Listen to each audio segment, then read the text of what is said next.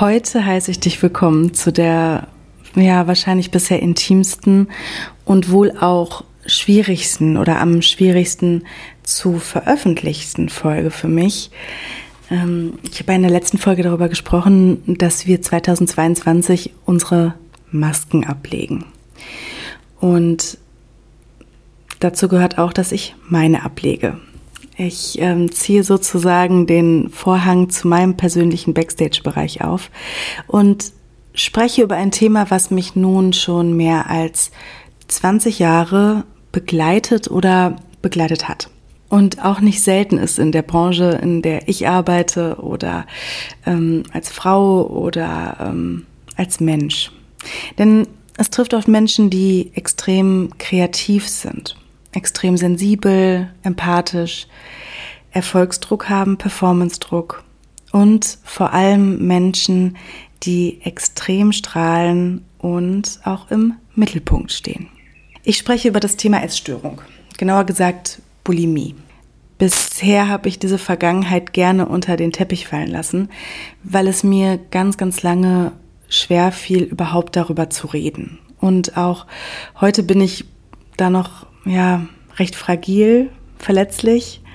Ähm, ich glaube, verletzlich trifft es ganz gut, wenn es eben um das Thema geht. Und ähm, ich habe mich so lange dafür geschämt, mich verteufelt und bin irgendwann unter diesem Druck zusammengebrochen, den ich doch genau dadurch so, so, so, so gern von mir nehmen wollte. Vor kurzem hatte ich ein Coaching ähm, Richtung meines Business, wo es darum ging, okay, mein Why, mein Warum, wofür mache ich das Ganze? Da ist mir klar geworden, ich kann diesen größten Punkt bei mir nicht ausklammern, denn er erklärt einfach so viel, wo der ganze Drive herkommt, warum du und ich uns hier hören, wofür ich das Ganze mache und ähm, warum ich so eine Leidenschaft habe, Menschen dabei zu begleiten, in die ihrer Mitte in, zu sich zu kommen, in ein zufriedeneres Leben oder ähm, ja dabei inspirieren möchte, weil es geht nicht immer nur einem alleine so. Als ich angefangen habe über das Thema zu sprechen, ist mir aufgefallen und ich war erschreckt darüber, wie vielen Menschen in meinem Umfeld es so geht, gerade bei mir in der Branche. Und ich glaube, da kann man das Essen austauschen mit jeglicher Art von äh, Hilfsmittel, was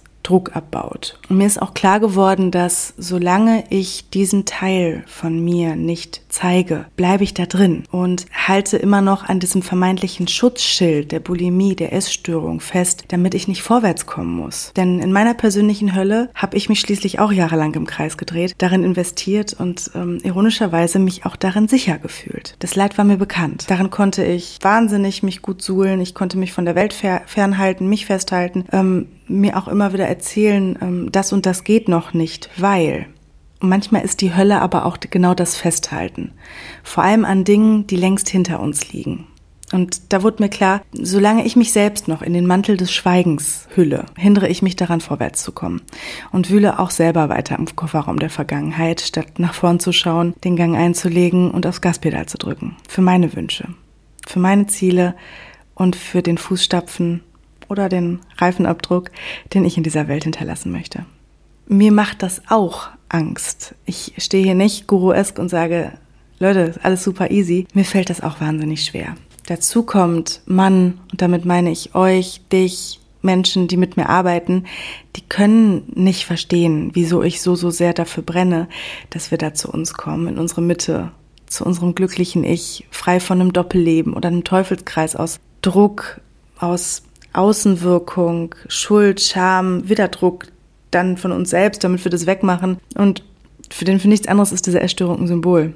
Da Essstörungen mit Essen zu tun haben, ist es leicht irreführend zu glauben, dass es eben nur darum geht.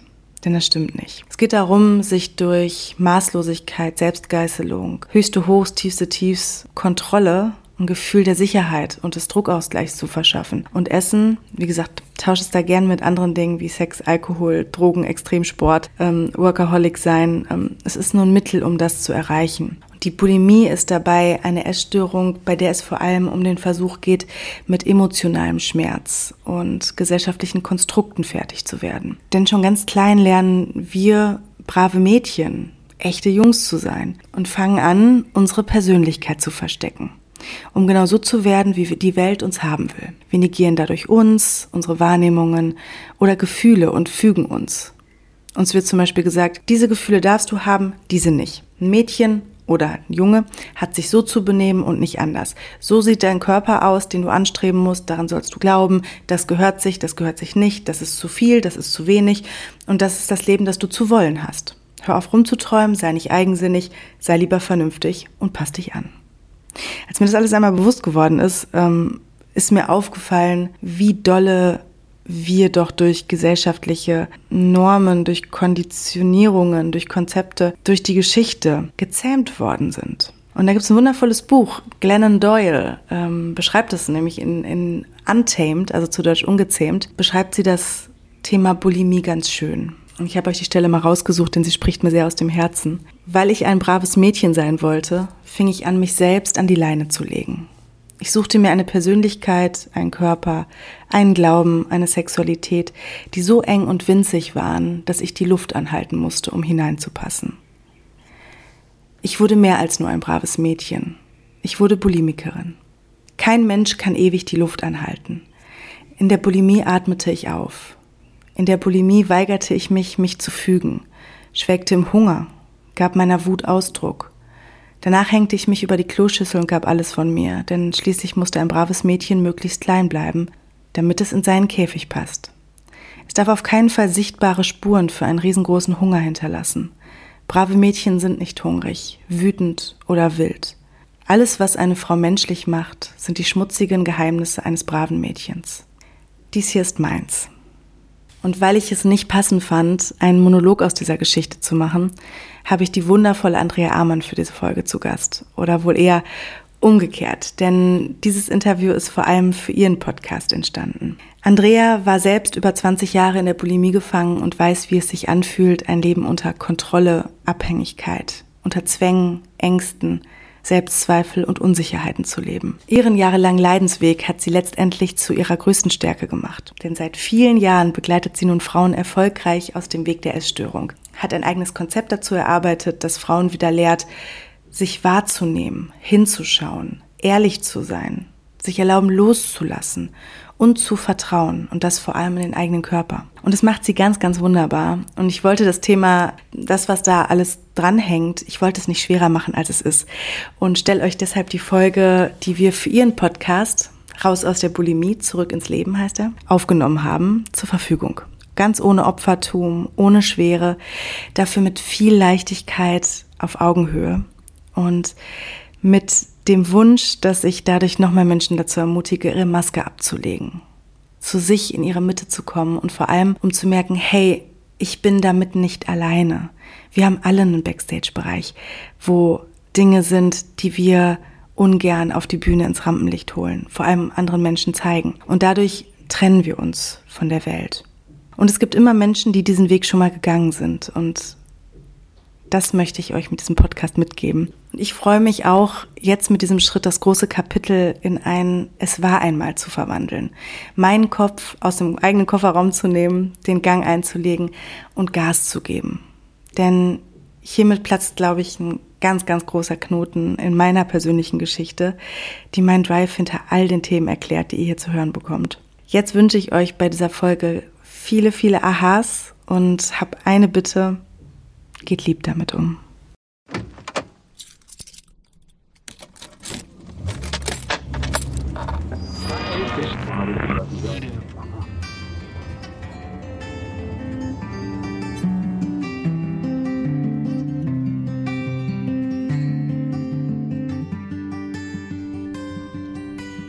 Andrea, hallo.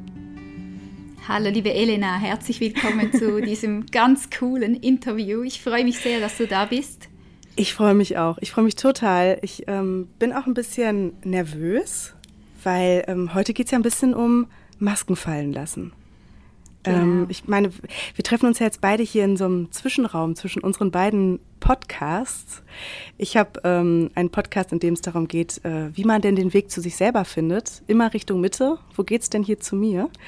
Und ähm, du hast auch, möchtest du mal kurz erzählen über ja, klar, deinen klar. frisch ins Leben gerufenen Podcast? Genau, mein Podcast, der ist ziemlich frisch noch, genau, der läuft jetzt seit letztem Dezember. Da geht es äh, darum, raus aus der Bulimie, den Weg aus der Bulimie zu finden. Und was dein Thema mit meinem Thema zu tun hat, warum wir uns hier in der Mitte zwischen unseren beiden Podcasts treffen, das erfährt ihr in den nächsten Minuten von uns zwei. Genau, genau. Ich habe ähm, in meiner letzten Podcast-Folge darüber gesprochen, dass es 2022 vor allem darum geht, unsere Masken fallen zu lassen. Es geht darum, immer authentischer zu werden und ja, dazu gehört meiner Meinung nach auch ähm, unsere Schatten zu integrieren, unsere Geschichten zu erzählen, das, was eben ähm, auf der anderen Seite des Sonnenscheins steckt. Denn Licht braucht Schatten, so ist das Leben. Und ähm, ich glaube, wir kommen alle auf diese Welt mit unserer eigenen Geschichte. Und ein ganz großer Teil meiner Geschichte ist, ähm, und damit nehme ich jetzt, glaube ich, eine meiner größten Masken ab, ähm, bei mir das Thema Essstörung, Bulimie. Und in einem äh, ganz tollen Seminar vor ein paar Monaten haben wir beiden uns getroffen. Und im Zuge dessen, dass ich jetzt gesagt habe, okay, ich zeige mich jetzt mal vollkommen damit, mit meiner Geschichte, mit dem, was mich eigentlich tagtäglich antreibt, diese Arbeit zu machen mit Menschen, um sie in eine zufriedenere Version von, von sich zu bringen, ähm, da kann ich eigentlich das Thema nicht ausklammern. Und du hattest dann die wundervolle Idee, genau das in einem Interview zu machen. Ja, mega. Darüber zu sprechen. Ja, das, genau, genau. Und das ist so schön, Elena, weil, weil genau das, diesen, diese Masken fallen zu lassen, das ist ein unglaublich wertvoller und auch sehr, sehr wichtiger Schritt für Frauen, die sich auf den Weg machen zurück ins Leben. Es ist meist nicht gerade sofort, wenn man sagt, okay, ich habe Bulimie, ich gehe jetzt da raus, ähm, dass man dann quasi schon gar nicht in die Öffentlichkeit geht, aber auch nicht unbedingt ähm, Partner, Mann und Freunden davon erzählt. Aber ein paar Jahre danach, wenn es schon ein bisschen ähm, gesetzter ist, wenn es schon ein bisschen weicher geworden ist, diese Essstörung mhm. oder die Bulimie, dann ist es Zeit und auch ein unglaublich wertvoller Schritt rauszugehen, ob jetzt das ganz öffentlich ist oder einfach mal in kleineren Rahmen, das spielt keine Rolle. Aber für dich, Elena, ist es jetzt ganz, ganz wertvoll, hier wirklich ja, diese Maske fallen zu lassen und auch für dich ein ganz, ganz wertvoller Schritt, wirklich für, für, für deine Aufgaben, für deine äh, zukünftige Tätigkeiten, für die Menschen, die du begleitest, auch da wirklich diese nochmals viel authentischer, viel ehrlicher zu sein, aber auch viel verletzlicher zu sein und zu zeigen, ja. hey Leute, auch das gehört zu mir. Auch das, das gehört zu mir, schön. genau. Ja. genau. Und ich glaube, wie du schon sagtest, ähm, ich glaube, das kann man auch erst machen, wenn die Wunde, ähm, glaube ich, so zum, wenn die Wunde geschlossen ist. Wenn viel Vergebungsarbeit passiert ist, anderen Menschen gegenüber, einem selber gegenüber. Und ähm, ich glaube, wenn es eine Narbe geworden ist, die wird nie komplett weggehen. Ähm, mhm aber man lernt damit umzugehen und man merkt, genau. ah, wann wird diese Narbe denn sensibel? Wann ist sie angetriggert? Und ähm, ich glaube, ab dem Punkt, und an dem Punkt stehe ich jetzt, ähm, kann man auch darüber sprechen. Und ja, ähm, das, wollen wir das einfach mal machen? Ja, natürlich, natürlich. Ich freue mich mega drauf. Ich freue mich mega drauf. Ich, ich habe eine erste Frage, Elena, an dich. Und zwar, ähm, hast du erzählt, dass du als Kind so fasziniert warst von Musik, von Tanz, von Bühne, von der Showwelt und du hast dich aber genauso gefragt, was versteckt sich hinter dem Vorhang? Schon als Kind hast du das gefragt. Und das ist ja nicht umsonst, ähm, starte ich mit dieser Frage rein, weil du zehn Jahre im Musik- und, und Fernsehgeschäft unterwegs, war, unterwegs warst und auch immer noch bist. Erzähl mir da ein bisschen dazu, wie, wie das für dich als Kind war, so mit dieser Frage, was versteckt sich denn hinter diesem Vorhang? Ähm, ich ich glaube, das kam, kam schon daher, ich habe als Kind schon von, also solange ich denken kann, habe ich unglaublich viel wahrgenommen. Ich habe ähm, glaube ich, mehr wahrgenommen, als ich eigentlich gesehen habe. Und ähm, fand das auch schon einfach immer faszinierend, was steckt denn eigentlich dahinter? Ich habe, ähm, ist ja heute nicht mehr das Gesündeste, aber ich habe als Kind sehr viel Zeit vorm Fernseher verbracht und habe mich einfach immer gefragt, was, was ist in dieser, ähm, in dieser Welt los? Was ist dahinter los? Was, was passiert da? Und ähm, so wollte ich auch immer hinter die Fassaden von Menschen gucken. Also ich habe schon irgendwie als kleines Kind irgendwie beim, beim äh, ich habe als Kind super viel gerätselt. Dazu habe ich super viel äh, Mutter, Vater, Kind gespielt und habe immer so Beziehungen von Menschen kombiniert mit Rätseln also dass ich den Job heute mache, den ich mache, unter anderem als, ähm, als Coach, ich nenne es ja lieber äh, Mindfuck-Managerin, ähm, Menschen zu begleiten, da waren, glaube ich, die Brotkrumen schon relativ früh ausgelegt. Und ähm, diese Feinfühligkeit, ähm, ja, wie gesagt, mit, gepaart mit dieser Faszination von, ähm, von Show, von Musik, von, von all dem, was da so inszeniert wird. Ähm, dazu hatte ich auch noch einen sehr musikfanaten Papa, ähm, bin da sehr, sehr eng mit aufgewachsen mit diesem ganzen Thema und ähm, und hat es mich nach dem Studium, ich habe mich dann dazu entschieden, Medienmanagement zu studieren, hat es mich dann ins, selber ins Fernsehen reingeworfen, sozusagen, in, indem ich äh, dann meine ja, mein, schon mal angefangen, meine kindliche Passion äh, zum Beruf zu machen und habe dann angefangen, für eine recht äh, bekannte Late-Night-Show zu arbeiten ähm, hier in Deutschland und ähm, also mit Joko und Klaas war das äh, damals die Show Circus Halligalli und bin dann äh, da in diesen ganzen Künstlerbetreuungsbereich reingerutscht und habe dann ähm, für jetzt ein paar Jahre für The Voice of Germany gearbeitet und war da der Hauptansprechpartner für die ähm, für alles, was eigentlich vor der Kamera sitzt, ähm, inklusive der Star-Acts, der Coaches, Managements, immer so die kommunikative Schnittstelle eigentlich ähm, zu Künstlern, von Künstlern weg und ähm, äh, dazu habe ich noch beim Plattenlabel gearbeitet, also irgendwie immer in diesem ganzen, ähm, äh, in diesem Drehkreuz um mhm. Künstler rum. Ja, Mega. und ab da habe ich dann gemerkt, okay, das, was mich auch bei Menschen an sich mehr interessiert, ist der Backstage-Bereich was passiert hinter der Bühne? Was passiert, wenn die Scheinwerfer ausgehen? Und was passiert, wenn man sie vor allem mal in die andere Richtung lenkt, und zwar in den Backstage-Bereich? Und ähm, ja, so hat es sich dann äh, nach und nach zugetragen ähm, durch meine eigenen Themen, wo wir dann gleich nach und nach zu kommen, ähm, dass ich dann auch diesen Weg als jetzt als mit einer Coaching-Ausbildung als Coach eingeschlagen habe und gemerkt habe, okay, äh, wofür denn meine Geschichte eigentlich passiert ist. Genau, so, so, schön, Elena, weil das ist ganz wichtig, dass wir, dass wir immer realisieren, wofür das immer etwas für etwas ist. Auch wenn wir ganz, ganz schreckliche Dinge oder, mhm. oder Sachen erleben in unserer, ich sage immer gerne, in unserer Biografie, in unserer Lebensgeschichte, wie du gesagt hast, die können wir nicht ähm, ausradieren, die bleibt da, aber wir können da lernen, damit umzugehen, wir können lernen, dass diese Ereignisse, die nicht beitragend waren, die wir niemand anderem wünschen würden, da sind, aber nicht mehr in unsere jetzige Realität reinspielen. Und mhm. wenn wir das, was du Wunden und Narben genannt hast, wenn ich nenne es manchmal Ladung, wenn jetzt zum Beispiel, mhm. ich, bei mir war es eine Ver Vergewaltigung und viele verschiedene andere Dinge, wenn ich vor 20 Jahren über diese Vergewaltigung geredet habe, da, da wurde meine Stimme brüchig und, und, äh, mhm. und, und es hat mir ein Kloß im Hals gegeben und die Brust wurde eng, weil ich es noch nicht verarbeitet habe. Jetzt ich sind diese Vergewaltigung, verschiedene Dinge einfach ein Teil meiner Geschichte, die sind in meiner Bi Biografie, aber die betreffen meine jetzige Realität nicht mehr. Ich, ich lasse mein Leben davon nicht mehr abhängig machen, ob es mir jetzt gut oder schlecht geht.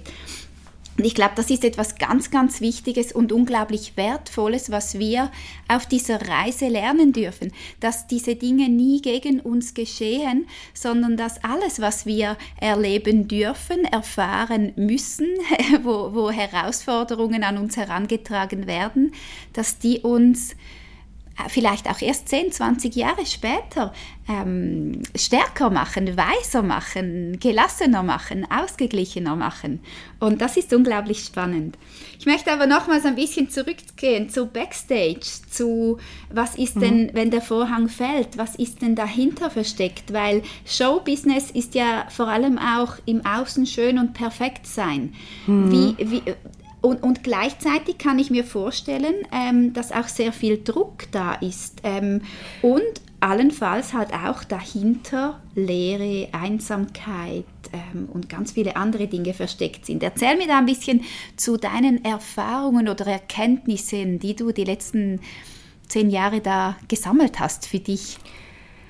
Ich, ich glaube ja, dass man nicht von ungefähr in einem ähnlichen Berufssegment landet. Ich glaube ja immer, dass äh, Menschen, die ein Thema haben, vielleicht mit ganz, ganz viel Sicherheit, die landen eher in so Berufen, die vielleicht eher mit einer Verbeamtung zu tun haben. Oder Menschen, die, ähm, ich meine, kann ich alles über einen Kamm scheren, aber Menschen, die vielleicht eher Themen haben mit Außenwirkung oder gesehen werden wollen, die landen dann vielleicht eher äh, geballt im, im äh, Showbusiness und äh, sei es äh, vom, vom, weiß nicht, hinter der Kamera, sei es vor der Kamera, sei es äh, neben der Bühne oder drauf.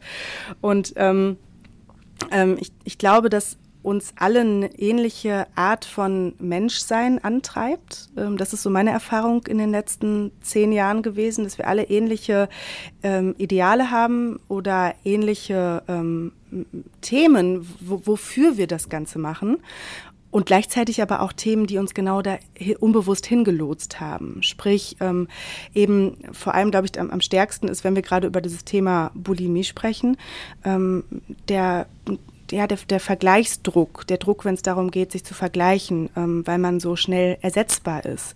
Wenn der eine es nicht macht, dann macht es halt jemand anderes. Das ist ja in dem Business, ähm, das habe ich zumindest am Anfang meines, ähm, meines Jobs so äh, grundsätzlich wahrgenommen, bei all denen, die, die, die Einstiegsmenschen waren, äh, sozusagen, die gerade reingekommen sind in den Job. Da ist man schnell austauschbar erstmal, bis man seinen eigenen Weg irgendwie gefunden hat.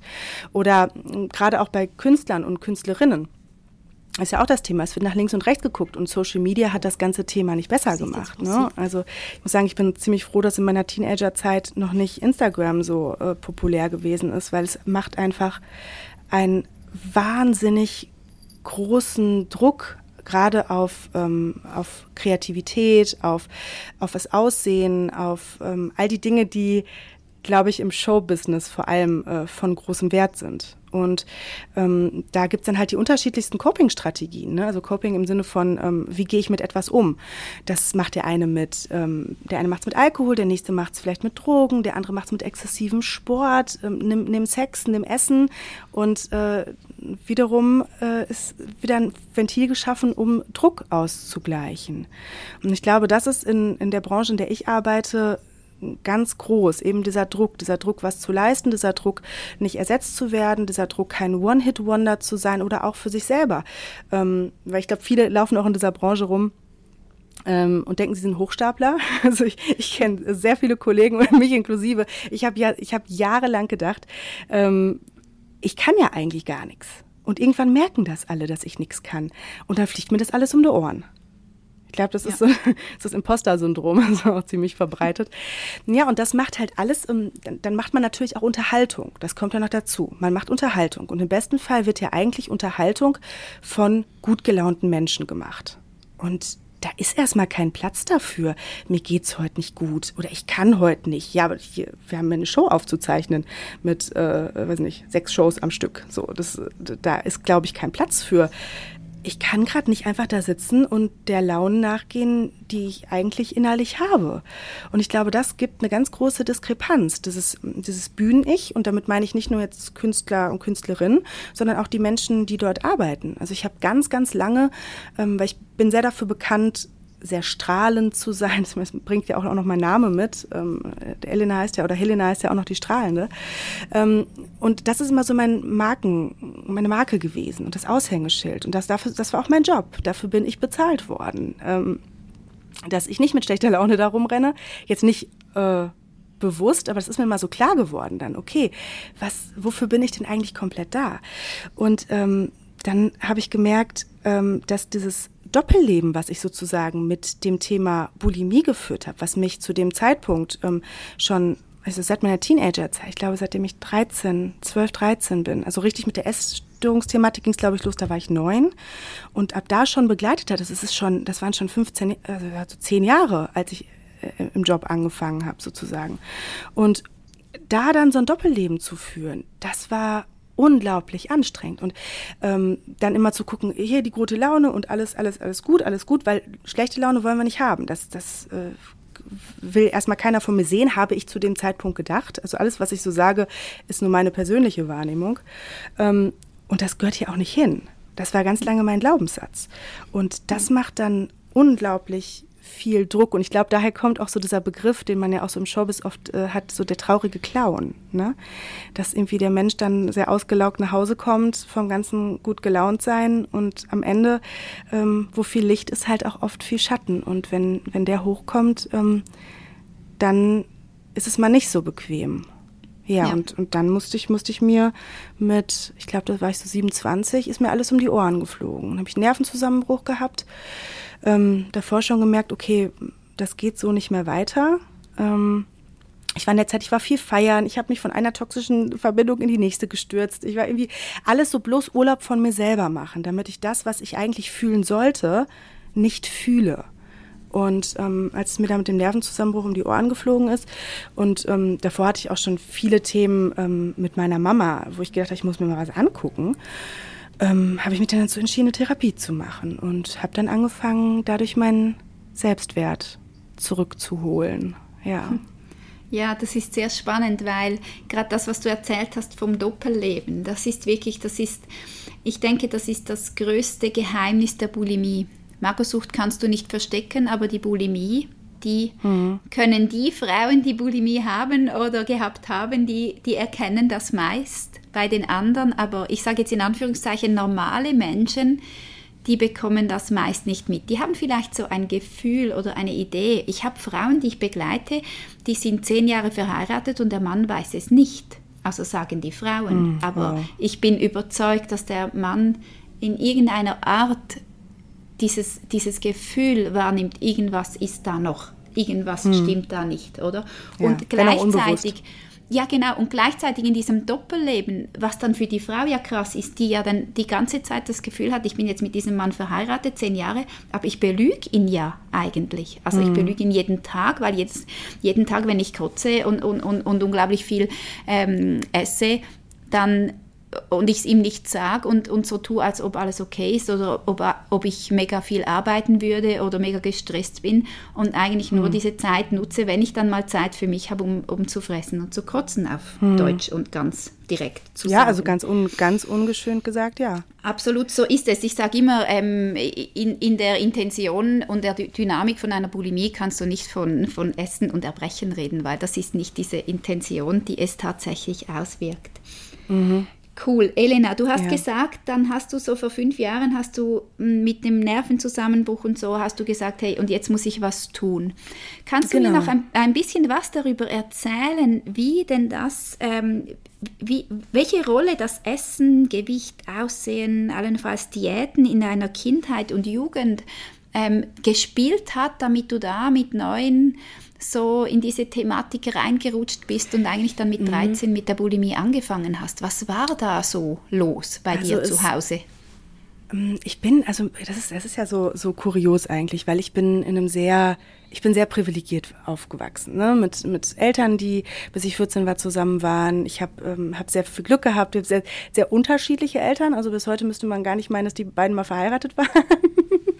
Also ähm, zusammen war das jetzt äh, dann irgendwann auserzählt, aber ähm, einzeln sind die beiden auch beide großartig und ähm, kann das auch heute alles ganz, ganz, ganz friedlich sehen. Und ähm, ich bin ähm, in einer Zeit geboren, da hat mein Papa gerade seine Mama verloren. Also genau äh, im äh, im Wechsel sozusagen, einen Monat später. Und ähm, dadurch, ja, glaube ich, dass ähm, so nach diesen fünf Jahren Therapie weiß ich das, dass dass ein Elternteil hat emotional durch so einen schweren Schicksalsschlag eigentlich gar nicht wirklich verfügbar war. Und das weißt du aber als Kind nicht. Als Kind denkst du dir nur, ich spüre das, was nicht in Ordnung ist, da ist jemand nicht da, da ist auch irgendwie eine Verbindung, die ist irgendwie nicht das, was, was ich da irgendwie wahrnehme. Und ähm, gar nicht jetzt, um, äh, um so viel zu erzählen, aber ähm, das waren irgendwie schon so Sachen, dass ich immer so gemerkt habe, ah, warte mal, irgendwie was stimmt hier nicht so ganz. Und meine Mama ist relativ früh wieder arbeiten gegangen und ähm, ab da, ähm, wie war das denn? Ach genau, sie hat mich dann immer zu meiner Oma gebracht zu, zu, Oma Helene, der eine oder andere, äh, die eine oder andere wird, sie kennen, die hat dann auf mich aufgepasst. Und ich bin dann, ähm, Mama hat mir aber nicht erzählt, dass sie arbeiten fährt. Und so ähm, hat sich bei mir, ähm, sie ist dann heimlich gefahren, ich bin abgelenkt worden beim Spielen.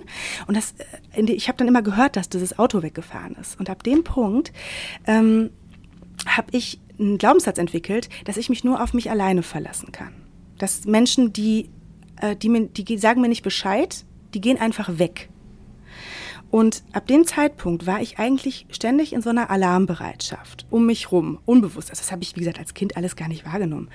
Ähm, dass ich meine Außenwelt auch ständig irgendwie abgescannt habe, dann sehr, sehr ähm, sensibel für Dinge und irgendwie aber auch immer dann in, in System passen sollte, weil als Kind, ich meine, wir kommen ja erstmal als Kind auf die Welt und denken, wir sind ja vollkommen, wir sind ja komplett. Und dann kommt die Erziehung, die uns vielleicht erstmal sagt, das dürfen wir nicht machen, das sollen wir nicht machen, wir sollen so sein, wir sollen so sein. Du musst den Teller leer essen. Auch ein ganz mhm. großes Thema, was mhm. viele Frauen mit Essstörungen, mir inklusive, auch mitnehmen, dass obwohl man keinen Hunger hat, muss man jetzt essen, weil es gehört sich ja so, morgens, mittags, abends, das ist das System, das gehört sich so. Und ja. das ist, finde ich, was, wo es schon anfängt. Aber ich glaube, da kannst du auch noch mal mehr zu sagen. Ja, das ist wirklich ein, ein unglaublich ähm, wichtiger Punkt, den du da angesprochen hast. Denn ganz viele von, nicht nur Frauen mit Bulimie, aber das ist halt dann je nachdem, wie, wie, wie feinfühlig, wie, wie sensibel man ist, ähm, wird das entspannter angenommen oder weniger entspannt. Aber da entstehen tatsächlich die, die Grundlagen zu einer Essstörung.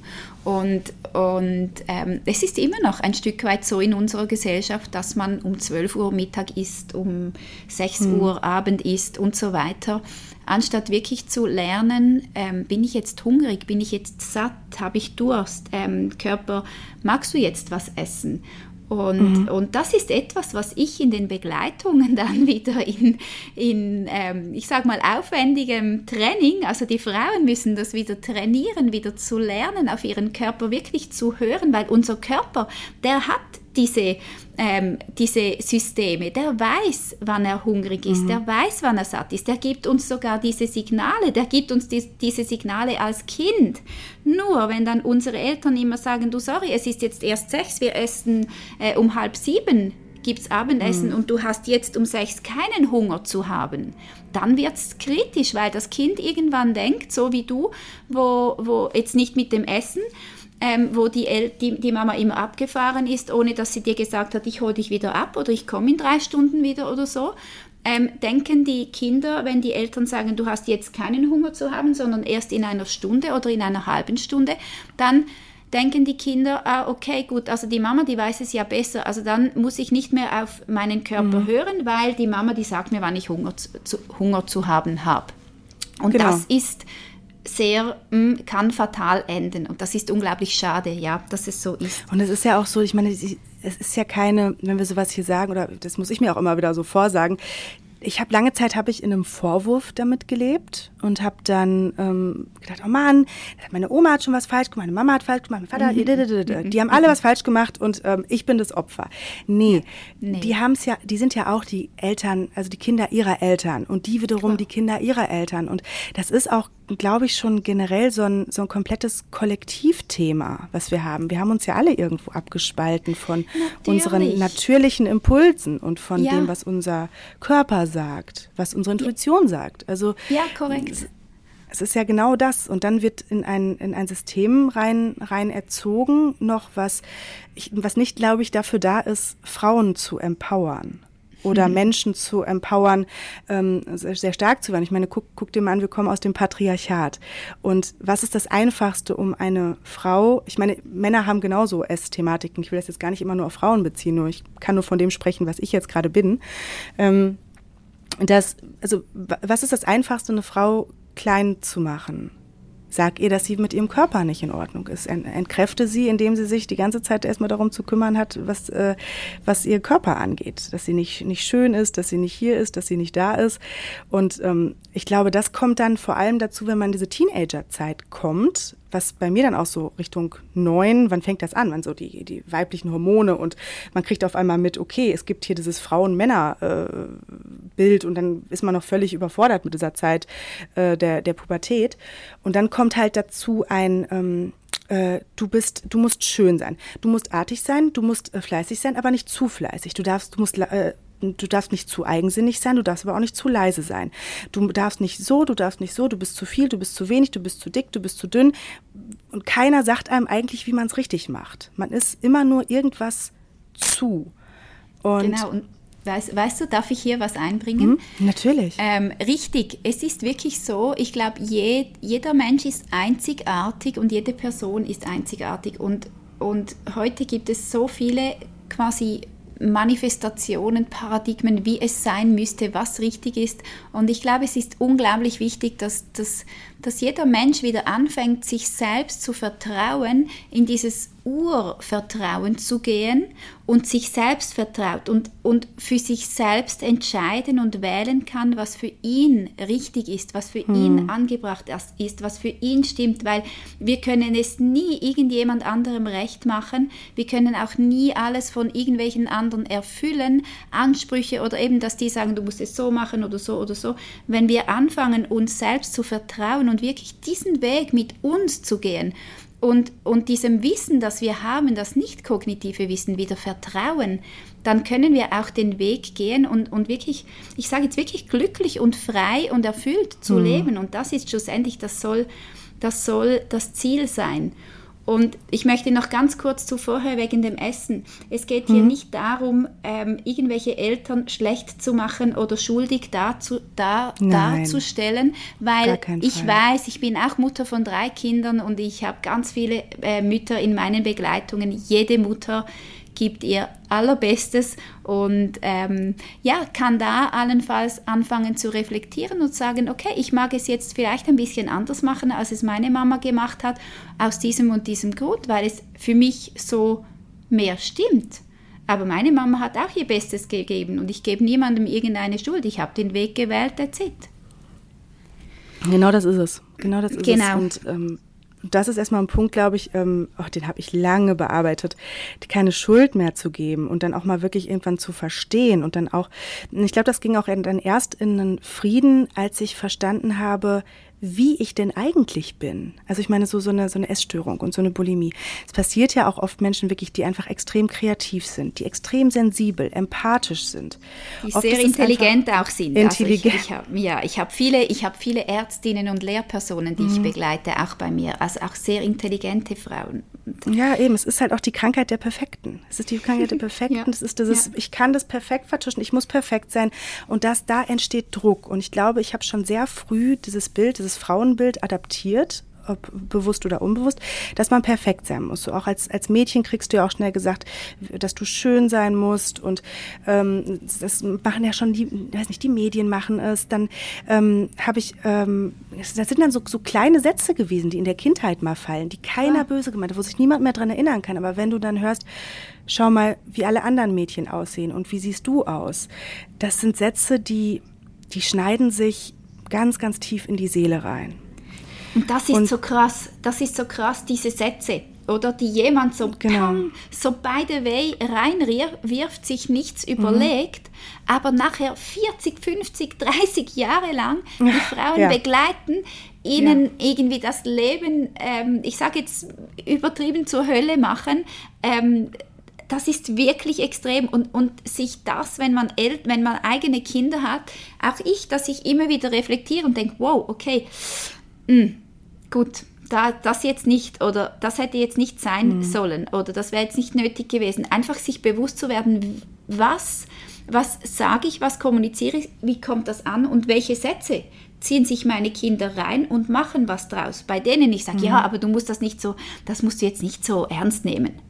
Aber die ja, ziehen sich ist, das rein. Ich glaube, genau. Und ich, ich glaube, das ist, ich glaube, ich werde als Mutter auch viel falsch machen. Ne? Das ist ja so, ja, glaub, natürlich. Ich, man, man, kommt ja auch, man bucht sich ja auch diese Reise hier im Leben, weil man gewisse Erfahrungen macht. Und ich habe, ähm, ich habe mal witzigerweise ein Astrologie-Reading gehabt, wo die Frau mir gesagt hat, ich hätte aufgrund meiner Planetenkonstellation eine sehr große Wahrscheinlichkeit, dass mich eine Essstörung in meinem Leben begleitet. Und ich war, warte mal, Sekunde ähm, ja, habe ich schon hinter mir. und sie so, okay, okay, er bin ich beruhigt. Und dann dachte ich mir, krass, okay. Und ich glaube, ich bin einfach schon mit, mit vielen Anlagen dafür, ähm, mit, sehr, mit einer sehr großen Offenheit, durch diese Sensibilität, die ich habe und durch diese, mhm. diese ähm, Feinfühligkeit und dieses, ähm, und wahrscheinlich mein Lebensweg, den sich mein ich hier auf der Welt gesucht hat, sozusagen, ähm, habe ich mir diese Situation wahrscheinlich schon so auch irgendwie angezogen, dass mir genau diese Sätze hängen geblieben sind. Weil das ist ja dann so dieses Tückische, auch mit Glaubenssätzen, die sich dadurch entwickeln. Ab dem Moment, wo man merkt, okay, ich bin nicht okay, so wie ich bin. Ich reiche nicht aus. Das ist ja immer so dieser, dieser Kernglaubenssatz. Ich bin nicht gut genug, ich bin nicht okay, ich bin nicht schön genug. Ähm, es ist immer alles, alles ist zu wenig. Und ähm, dann habe ich dazu auch nicht gelernt, als Kind ähm, mit Gefühlen im, so umzugehen. K haben die meisten ja nicht. Ja. Ich meine, unsere Eltern haben es äh, durch die, die, deren Eltern, die Kriegsgeneration, auch nicht gelernt. Und ähm, ich als so, so emotionales kleines Ding, was ich da gewesen bin, habe das einfach nicht gelernt. Immer wenn ich wütend war, ähm, hieß es, sei, sei, nicht so, oder sei nicht so eigensinnig, sei nicht so bockig, geh in dein Zimmer. Und es gab keinen gesunden Umgang mit blöden, sag ich jetzt mal, äh, ich meine es unwertender, als es sich anhört, Emotionen. Genau. Und dadurch, dass das nicht in Ordnung war, ähm, habe ich, ähm, glaube ich, diesen Druck anders versucht in mir abzubauen. Diese, diese natürlich, natürlich. Ne? Da, da, das muss ja auch sein, weil, weil es ist ja so, in unserer, also auch wenn du, wenn du Schulen anschaust, ähm, da darf man nicht laut sein, da darf nicht irgendwie rumgerammelt werden oder rumgerannt werden oder auf, ja, irgendwie, das, das geht nicht, kurz lachen. oder? Ja, nee, nee. Äh, das ist ein schweizerdeutsches Wort, sorry, das ja. ist der Hochdeutsche, ist mir nicht, ähm, ist mir nicht in den Sinn gekommen. Aber, ähm, das, dafür, haben wir äh, mein, dafür haben wir meine blühende Fantasie. Ja, ja, ja, genau, das war deine Fantasie. Ja. Also es geht, ich, ich wollte damit sagen, quasi, mhm. wir haben gewisse Dinge, die sind positiv bewertet, die sind okay. Es gibt gewisse Emotionen und, und Verhaltensweisen, die sind negativ bewertet in unserer Gesellschaft und mhm. die dürfen nicht sein. Und wenn wir jetzt aber ein Stück weitergehen und zum Beispiel aus der Bewertung rausgehen und sagen, beide, positiv und negativ, sind einfach ein bisschen intensiv bei einigen mhm. Menschen oder noch ein bisschen intensiver, ähm, zu intensiv, ich komme weder mit unglaublicher Freude noch mit unglaublicher Wut und Aggression zurecht, weil ich nicht weiß, wie ich mm, ja, einen Weg finde, damit umzugehen. Hm. Dann entsteht Druck und dann kreiere ich mir was. Dann kreiere ich mir exzessiven Sport oder ich trinke Alkohol oder ich gehe kotzen und so weiter. Und dann hm. merke ich, ah super, so kann ich mich regulieren. Nur mhm. verstehe ich nicht, wenn ich das herausfinde, was das für langfristige Folgen in, in, in meiner Lebensqualität haben wird, bis ich irgendwann merke, wow, okay, es ist jetzt schon sehr lange und, und es, es genau. beherrscht genau. und begleitet mich und belastet ja. mich unglaublich. Und da genau. wieder rauszukommen. Und, das ist, das ist halt dann so ein Punkt, bis man sich das mal eingestanden hat. Ja. Ich habe auch lange Zeit immer gedacht, also ähm, ich springe nochmal wieder zu dem Punkt zurück, wo das überhaupt erstmal mit dem Essen. Ich würde nämlich erst sagen, es war einfach eine Essstörung, die sich dann quasi in der Bulimie ähm, ihre Facette oder ihren Schatten gesucht mhm. hat. Oder ihr, ihr, mhm. Versteck, ihr Versteck vielleicht ja. gesucht hat, sagen ja. wir es mal so. Und ähm, durch dieses permanente, ich meine, ich war jetzt nicht ultra äh, dick als Kind, kann man gar nicht sagen, so ein bisschen mehr auf Knochen vielleicht. Und das aber habe ich dann von allen Seiten irgendwie wiedergespiegelt bekommen. Und ähm, dann gibt sich, ergibt sich natürlich ein Programm in einem selber. Dann ergeben, ergeben sich diese Glaubenssätze und dann zieht man natürlich auch noch mehr und mehr diese Situation an. Also ich habe dann ab dem, ab dem Punkt, ähm, habe ich natürlich diesen Filter im Ohr gehabt und die Brille auf, dass ich zu dick bin. Ich habe ähm, mich eigentlich von meinem Spiegelbild komplett abgetrennt. Ich weiß gar ich habe so oft weinend vorm Spiegel gestanden als junges Mädchen. Ich habe ähm, meinen Körper äh, gehasst. Ich habe äh, ich hab mich gefühlt, als wäre ich gefangen in diesem Körper und, und komme da irgendwie nicht raus. Und Sport war dann aber gleichzeitig so wutbehaftet, weil ich das damit verbunden habe mit, ich bin nicht okay und ich muss auch wieder gegen irgendwas kämpfen. Und ähm, und dann dazu dieses, dieses ganze Gefühl, ähm, dadurch, dass ich mich eh immer irgendwie ein bisschen anders gefühlt habe als andere Menschen, habe ich mich auch irgendwie immer alleine gefühlt, unverstanden. Also irgendwie, ja, so der Klassiker, ne? Man, man fühlt sich einfach nicht dazugehörig. Und ähm, ich habe dann aber gedacht, ja, wenn ich aber, wenn ich dünn bin, wenn ich dünn bin, dann gehöre mhm. ich dazu.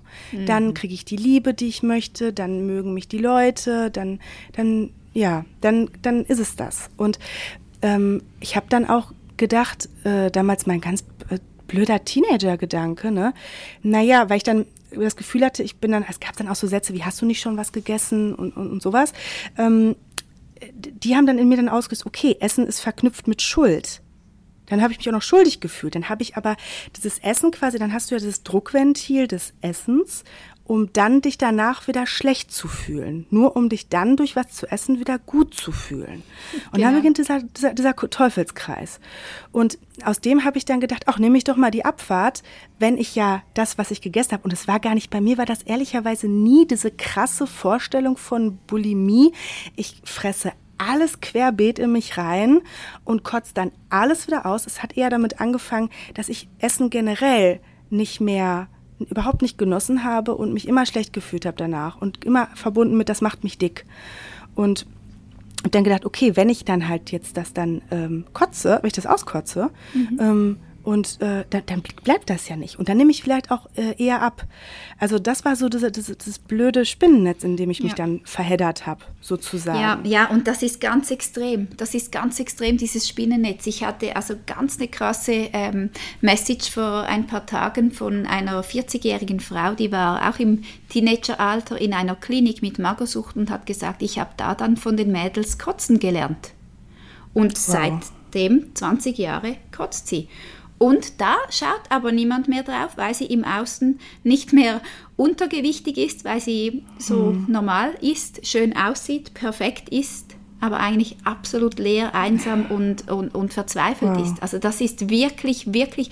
Und auch hier wieder, ich sage die in Anführungszeichen, die normalen Menschen, die können sich das Ausmaß, jetzt gerade in der Bulimie, was das heißt, an der Belastung, an dem Druck, auch ja. Leidensdruck nicht vorstellen, ähm, auch nicht, was es heißt, rauszugehen. Also, also aus, ja. aus der Bulimie ja. auszusteigen, weil das ist wirklich, du kannst nicht einfach mit dem Finger schnipsen und sagen, so, jetzt mache ich es, ist gut, nee. sondern das ist ein Weg und das ist ein Weg, der keine Abkürzung kennt. Es ist ein Weg, an dem du nicht daran vorbeikommst, dich mit dir selbst auseinanderzusetzen.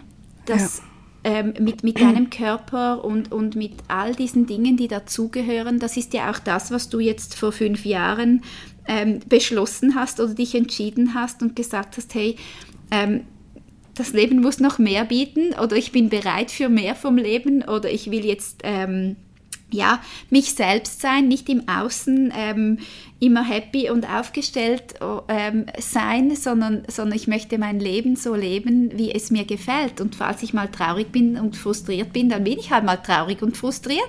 Und, mhm. und wenn ich aber aufgestellt bin und wirklich so, mm, ich sage mal so ausgeglichen bin, dann, dann, ja, dann kann vieles kommen, was dich nicht mehr umwirft, was dich nicht mehr aus der Bahn bringt, ja. wo, wo mittlerweile sage ich einfach, okay, die Herausforderungen sind Geschenke vom Leben, damit ich noch weitergehe, damit ich mhm. noch mehr Dinge ausschaue. Und auch bei mir, ich bin jetzt im Mai sind es 18 Jahre, wo ich, wo ich aus der Bulimie ausgestiegen bin. Und auch ich habe immer wieder Herausforderungen in meinem Leben. Also es ist nicht so, dass ich bin jetzt ausgestiegen, ich kotze nicht mehr und es sitze alles gut und gemütlich und äh, schön, hm. schön ein glattes, rundes, äh, gemütliches Leben. Es ist, ich habe ein schönes Leben, ich genieße mein Leben, aber ich habe auch Herausforderungen, die kommen immer wieder. Ja, natürlich. Und das geht auch, wie gesagt, das, das geht auch nie ganz weg. Also ich, ich lerne auch, ich habe auch gelernt, damit zu leben. Ich habe gelernt, manchmal hat sich das, das hat sich dann auch manchmal so lustig verlagert. Ne? Vom Essen aus, als Druckausgleich habe ich mich dann ins Dating gestürzt, dann habe ich mich von Druckausgleich, habe ich, ich, hab ich mir Sachen, habe ich mir Sachen gekauft oder ich habe irgendwelche Online-Kurse gemacht.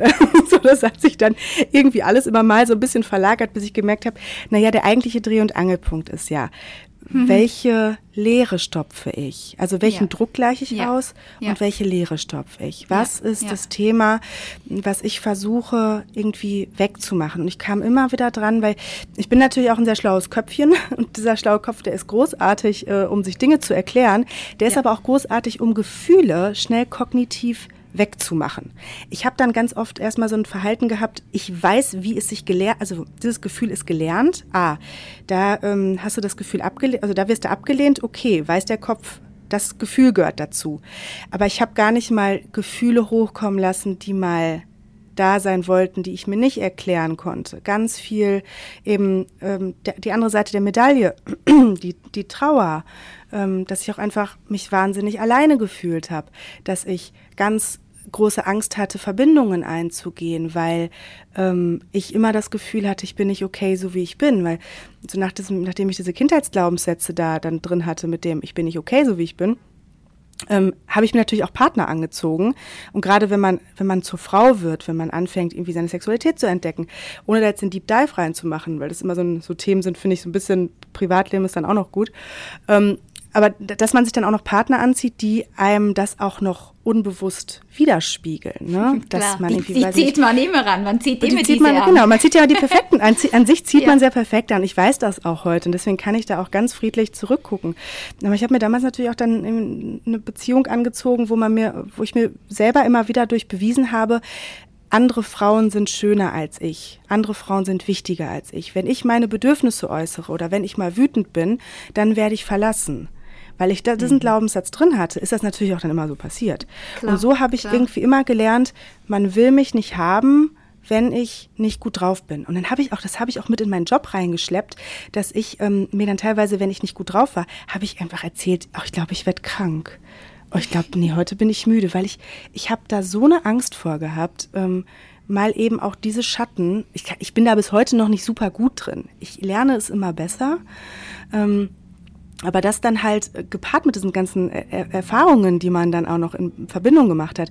Und man kann ehrlicherweise, also ich konnte keine ehrliche Verbindung eingehen bis zu dem Punkt, wo ich sie nicht zu mir gefunden habe. Und das habe ich dann quasi in diesen fünf Jahren Therapie, wobei ich gar nicht mal sagen würde, dass, dass das nur die Therapie gewesen ist. Ähm, das waren eher Coachings, das waren eher, ähm, äh, ich habe schamanisch gearbeitet, ich habe, ach, ich habe ja hinter jede Tür geguckt in Richtung ähm, äh, Wellbeing oder Spiritualität, die sich mir aufgetan hat, immer so mit diesem, mit diesem, mit dem nächsten Druck, ich will das wegmachen. Wie, wie geht das weg? Und auf diesem Weg bin ich dann äh, glaube ich, auf den schönsten gekommen, dem zu mir selber, dort, wo ich eigentlich irgendwie nie hingucken wollte, sondern ich wollte mhm. eigentlich immer nur die äh, schöne, schlanke äh, Version von mir sein, mit der ich dann am Ende zufrieden bin, damit das Ganze aufhören kann. Und, genau, und ähm, das ist so, das ist so, so heikel, wenn wir da in diesem Wenn dann sind oder wir meinen, wenn wir ja. dann schlank sind, wenn wir dann das haben, wenn wir dann das haben und das, das funktioniert leider nicht mhm. und es funktioniert auch nicht unglaublich viele ähm, äußere Faktoren hinzuzufügen, weil es ist tatsächlich, wie du gesagt hast, wir müssen uns, wir kommen nicht drum herum, uns mit uns selbst auseinanderzusetzen, uns mit unserer Wahrnehmung, mit unseren Gefühlen auseinanderzusetzen. Mhm ähm, uns nicht mehr zu belügen, diesem Kopf, diesen Ausreden, diesen Lügen, die er unglaublich toll immer parat hat, nicht mehr so viel Aufmerksamkeit und Raum zu schenken, sondern immer mehr Raum uns selbst zu schenken, unserem Körper, unserer Wahrnehmung, unserem Wissen, das nicht kognitiv ist, sondern dass wir einfach wissen. Und je mehr wir da wirklich uns auf diesen Weg begegnen, bin und auf diesem Weg sind, umso weniger brauchen wir auch, ich sage jetzt, Impulse und, und Einflüsse von außen, um glücklich zu sein. Weil es reicht dann mhm. einfach, wenn wir mit uns selbst sind. Und that's ja. it. Und das ist, das ist wirklich eine, eine unglaubliche Erkenntnis, die ich gemacht habe, jetzt all diese vielen, vielen Jahre, wo ich mich auf den Weg gemacht habe. Ich sage mal, ich sage immer den Weg zurück ins Leben, weil es ist wirklich ein Leben ohne die Bulimie, ja. ist, ist wow, das ist Lebensqualität pur, die du da zurückgewinnst. Das ist Zeit, das ist Entspanntheit, das ist wirklich unglaublich viele Geschenke, die man ohne die Bulimie zurückbekommt vom Leben. Aber ja. das Leben wird intensiver. Also man, man mhm. ist einfach intensiver ähm, in der Welt und, und, und damit zu lernen, umzugehen, das ist auch ein Teil dieser Reise ähm, aus der Bulimie, weil das ist wichtig, da wirklich zu lernen, mit diesem intensiven umzugehen, ohne es mit Kotzen oder was anderem wegzudrücken ähm, und zu sehen, okay, es geht mir eigentlich ganz gut. Es ist gar nicht so schlimm, wie mein Kopf mir immer erzählt. Diese Sätze, mhm. die mir damals erzählt wurden, mm, die stimmen heute auch nicht mehr so. Ich kann ja mal aufhören, diese jeden Tag zu nutzen, weil die schon, mm, ich sage jetzt was, 35 ja, 20 Jahre, oder 20 sagen, Jahre 20, her 20, sind. 20 Jahre genau. locker zurück, ne? Ja, ganz genau. Ja, und das, das sich immer selber, wichtig. selber zu erzählen und immer wieder diese, diese Schleifen zu drehen. Und das war so für mich das vor allem das Schwierige im Kopf, weil das sind ja wie so neuronale Verschaltungen, genau, die sich gebildet haben. Genau. Ne? Es ist ja, ja so, ähm, wenn du selber merkst, dass dein Kopf dir Streiche spielt, so, das ist ja an sich, ähm, bin ich ja vollkommen normal. Nur wenn es eben um das Selbstbild ging von mir, da konnte mir jemand noch und nöcher sagen, du bist schön und so. Und ich habe natürlich dann auch immer Männer angezogen, die auch zum Teil, die sahen aus wie gefotoshoppt. Ne?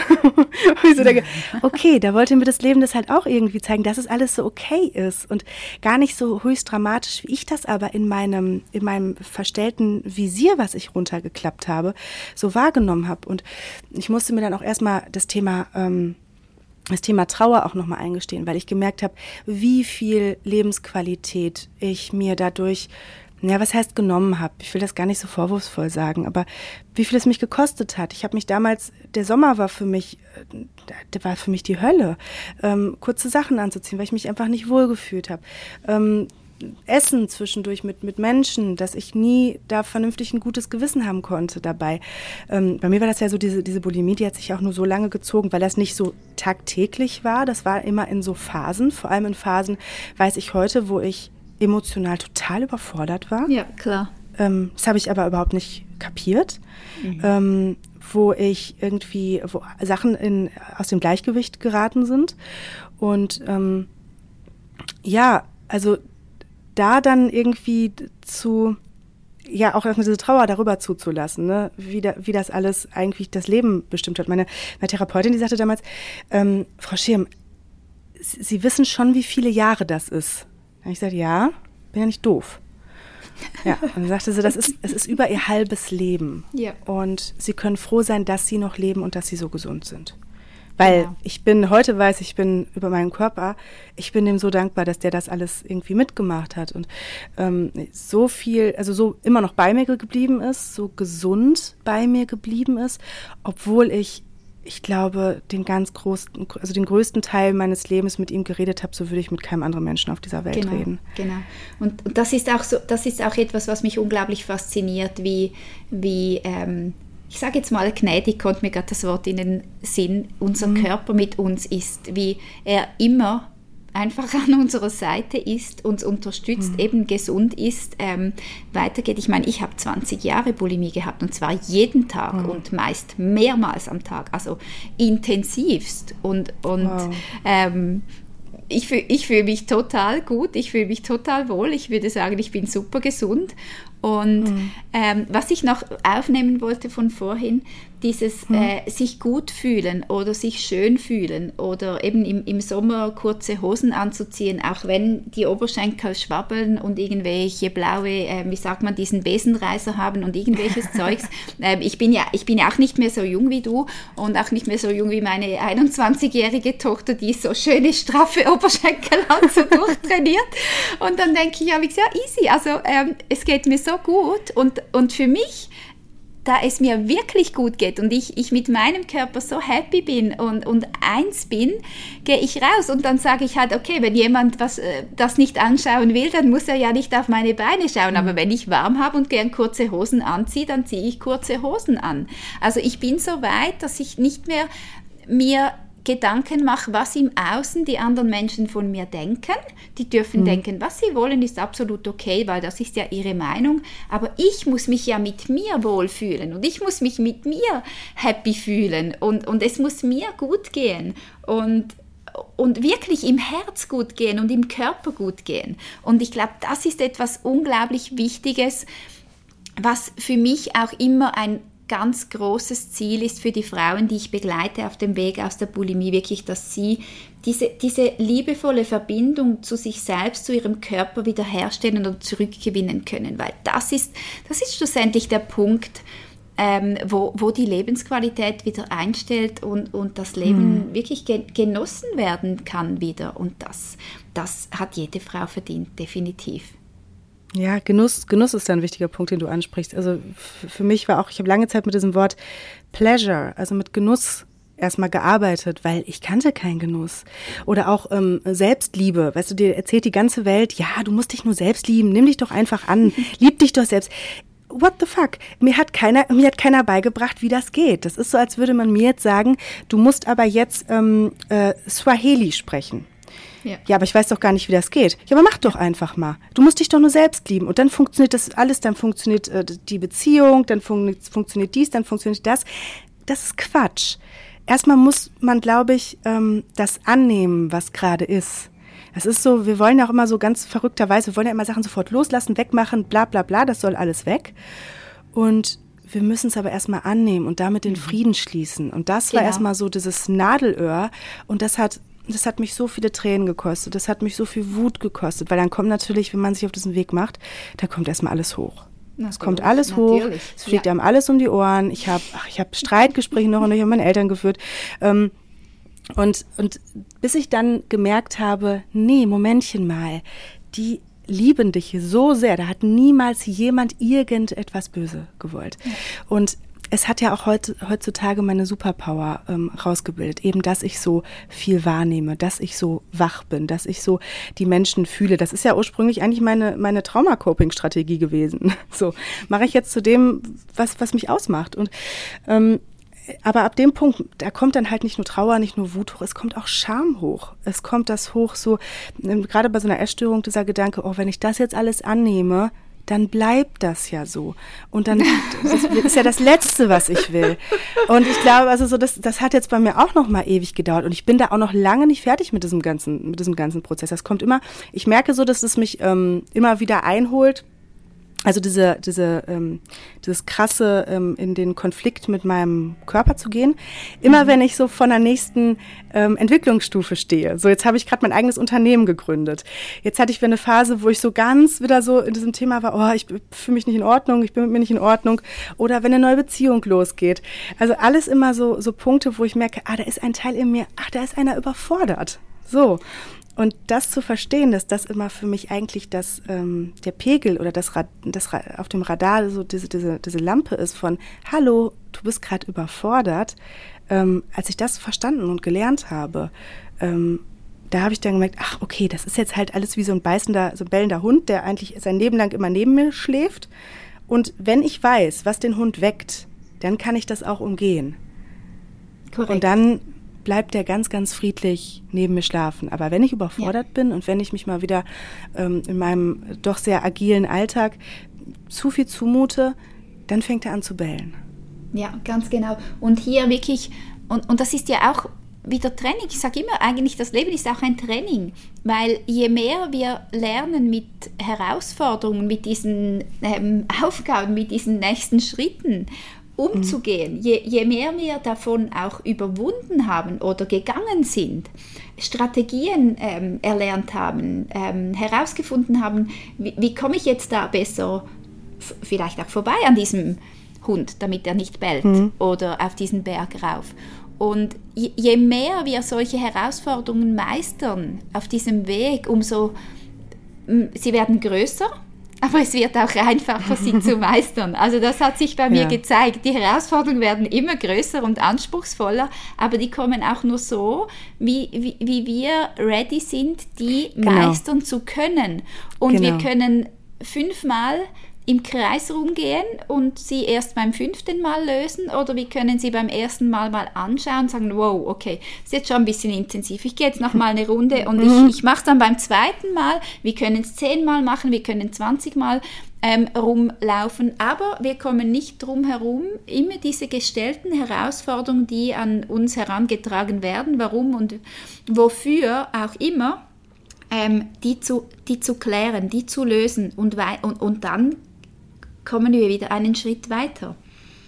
Genau, genau. Und da, ich glaube, es ist ja alles ein Step by Step. Man muss ja gar nicht Natürlich. den ähm, sofort die Spitze des, des Berges sehen, sondern dieser Weg, der ist erstmal steinig und dann kommen manchmal Leute dazu, die einen begleiten, die den auch schon ein bisschen gelaufen sind oder äh, man setzt sich mal wieder auf eine Bank hin, aber man, man wird man wird einfach Schritt für Schritt darin weitergeleitet und ähm, als ich dann auch gemerkt habe, was da eigentlich alles, man fängt da mit einem Thema Essstörung an, mit einem Thema äh, Bulimie und landet eigentlich, wie gesagt, bei sich selber und dem, wo, also bei der Magie im Leben. Und ich habe dann genau. auf einmal gemerkt, durch diese ganzen Dinge, die ich da erlebt habe, das, das, also das gibt's doch gar nicht. Ich habe ständig irgendwie da gesessen und war in einem, okay, jetzt machen so viele Dinge Sinn und jetzt fügt sich so viel und dann wird es leichter und leichter. Und das war dann auch der Punkt, wo ich dann entschieden habe, okay, ähm, das ist auch mein, wofür bin ich hier? Ja. Und das ist auch, glaube ich, das, was mich jeden Tag antreibt, weil ich ich kann mich immer noch so an dieses, an dieses Doppelleben, an diesen Schmerz, an all das, was ich da so mit mir rumgesteppt habe, was niemals jemand gedacht hat, ähm, er, erinnern. Und ich glaube, das ist, wie gesagt, tausch die, tausch die Bulimie aus mit Depression, tausch es aus mit ähm, eben diesen ganzen anderen Sachen, die nicht gesellschaftsfähig sind, wo es nicht äh, fein oder ähm, sich gehört, äh, dass, genau, dass mit man Alkohol und Drogen. Genau, ja, das kommt genau. nicht gut, ja. Es gehört nicht. Was denken denn die Nachbarn? Was denken denn die Ja, anderen? genau, und ich genau. glaube, wenn man das alles mal weglässt und wir alle, was das angeht, mehr und mehr die Masken fallen lassen und das treibt mich halt an, eben genau diese Balance in die Menschen ein bisschen mit reinzubringen, weil ich, glaube ich, aus tiefster und anstrengendster Erfahrung weiß, was so ein so ein Köpfchen, so ein Monkey Mind oder so ein, so ein Verstand uns doch alles erzählen kann. Ähm, und die Intuition zunichte macht. Und ähm, ja, ich glaube, das ist es, was mich eigentlich irgendwie so jeden Tag dafür aufstehen lässt.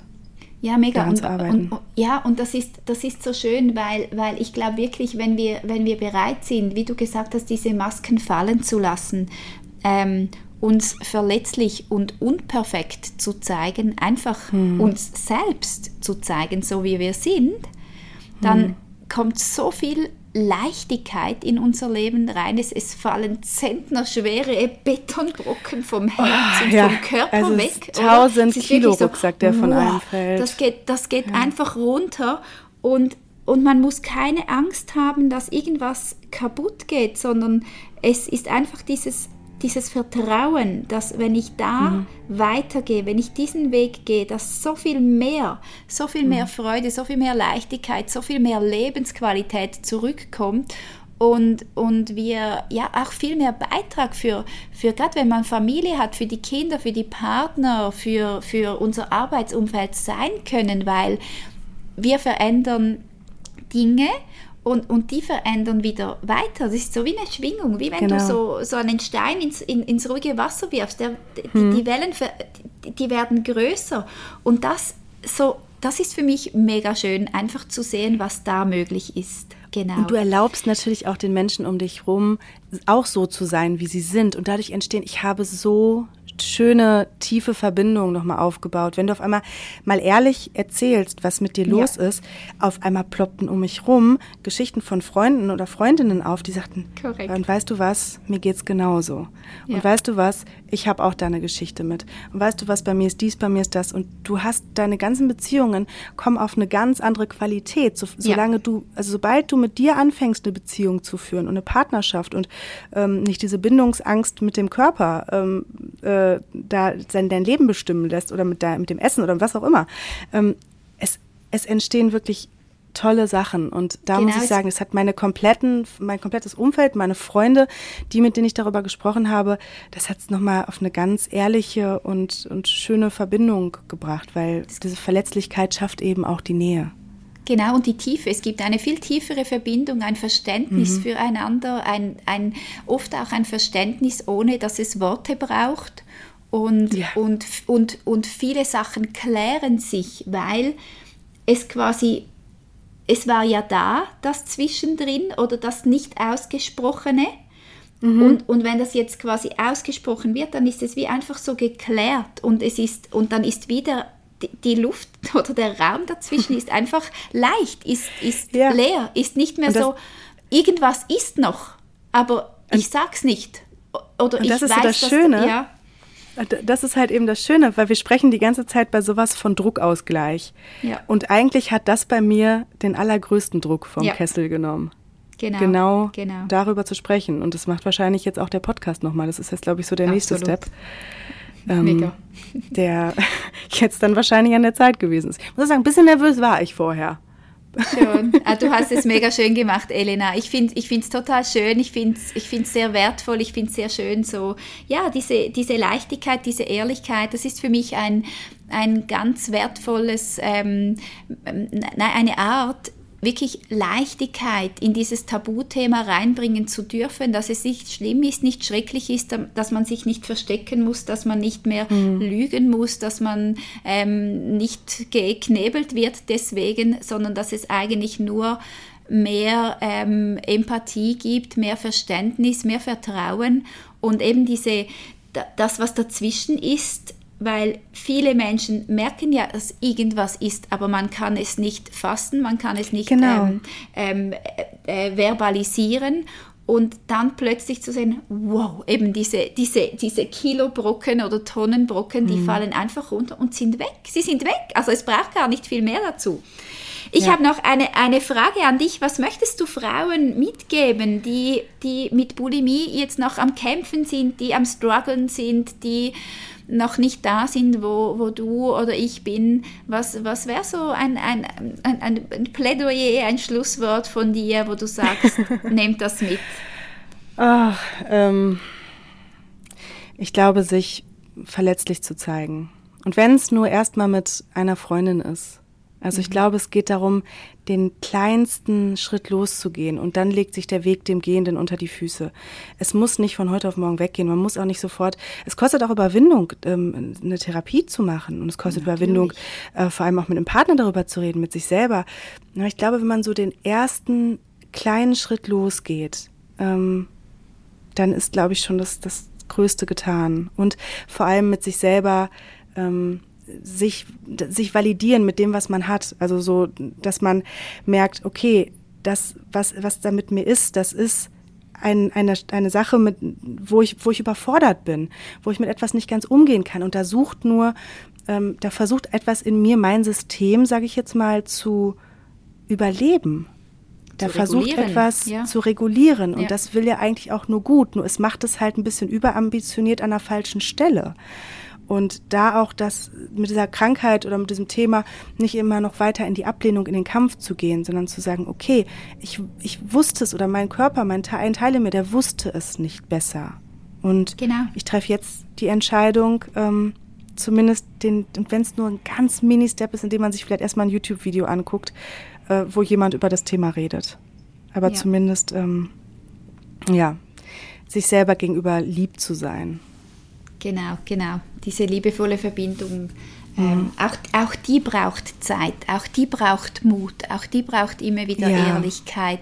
Aber ähm, wie, wie, auch schon erwähnt, auch die Elena hat ihren Weg und ihre Zeit gebraucht und auch ich habe ähm, meinen Weg gemacht und meine Zeit gebraucht. Ich habe nicht von einer Sekunde auf die andere geschnipst und dann war alles gut. Mhm. Der Weg ist ähm, herausfordernd, aber der Weg wirklich zurück ins Leben, der lohnt sich zu gehen, weil, weil es einfach so viel mehr Lebensqualität bietet, weil das Leben so viel mehr zu bieten hat, als wirklich nur dieses ein gesperrt sein, sage ich jetzt mal, in dieser Bulimie. Ja, und auch das Thema Schönheit und das Thema, mhm. wie hat der Körper auszusehen. Und ich mhm. glaube, wenn man dieses, also diese, dieses Thema vom Ton nimmt, dann ja. wird ganz viel Kapazität für wunderschöne Dinge frei. Dann kommen ja. die, die echten tiefen Verbindungen im Leben. Dann hat man endlich mal den Raum dafür, dass die Dinge passieren, die eigentlich immer auf dem Wunschzettel stehen, auf dem Wenn-Dann-Wunschzettel.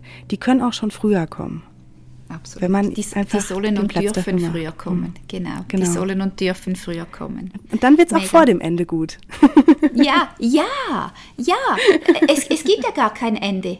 Unser Leben Nein. ist, wenn wir von der Erde gehen, ist es dann vielleicht mal hier ähm, äh, physisch zu Ende, aber, aber ähm, wir müssen nicht auf ein Ende hinarbeiten, nee. sondern uns dem Weg ähm, es ist ein Happy stellen. Beginning. Ja, ich ja, glaube, es ist genau. ein Happy Beginning. Dann. Ja. Ein Happy Beginning in, in einen ganz schönen Abschnitt nochmal. Und, ja, ähm, mega. Und ich glaube, da ähm, kann man auch mal, äh, ja, da kann man dann auch mal zufrieden sein an dem Punkt. Absolut, absolut. Total. genau. Cool. Ah, Elena. Andrea, ich danke schön. dir.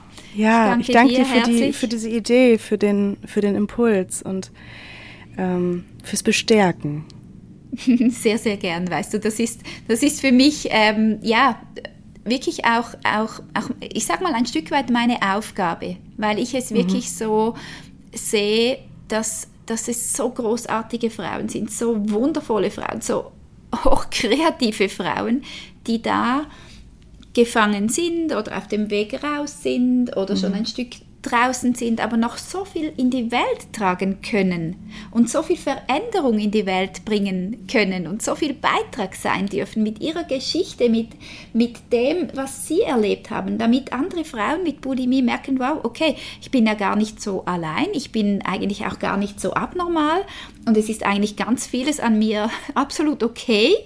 Und, mhm. und jetzt braucht es vielleicht einfach diesen Mut, diese Bestärkung, mal zu sagen, okay, ich höre mir vielleicht ein paar Podcasts an, ich schaue mal, was ich da für Aufgaben mache oder ja, ihr könnt da bei der Elena und bei mir einfach reinhören und, und euch inspirieren lassen und, und mutig einfach mal den ersten Schritt wagen und dann kommt der Weg von allein eins nach dem Eben. anderen. Und ja. du bist da ja auch eine perfekte Adresse äh, für die Begleitung bei diesem Thema. Und ähm, ich kann bei allem, bei allem beistehen, ähm, was drumherum passiert. Mega, mega. Ein, ein, ein gutes Team, ein, ein, ein, ein, ein gutes Angebot von zwei, also ich nehme mich jetzt damit auch mit rein, von zwei großartigen, wundervollen Frauen. Ich bedanke mich von. Herzen, liebe Elena, bei, dir, bei für dir. dein Vertrauen, für deine Offenheit. War sehr, sehr spannend mit dir da, ja, reinzuschauen in deine Geschichte, ins Showbusiness, in die Masken fallen lassen und was dahinter alles versteckt ist. Ganz, ganz von Herzen. Ja ja. Großen Dank an dich und ich wünsche dir von Ich danke dir. Danke für die Zeit und sehr, ähm, sehr gern. Ich wünsche dir, du hast jetzt, ich bin ja in Jakarta, ich habe jetzt Abend, ähm, du hast Mittag, ne?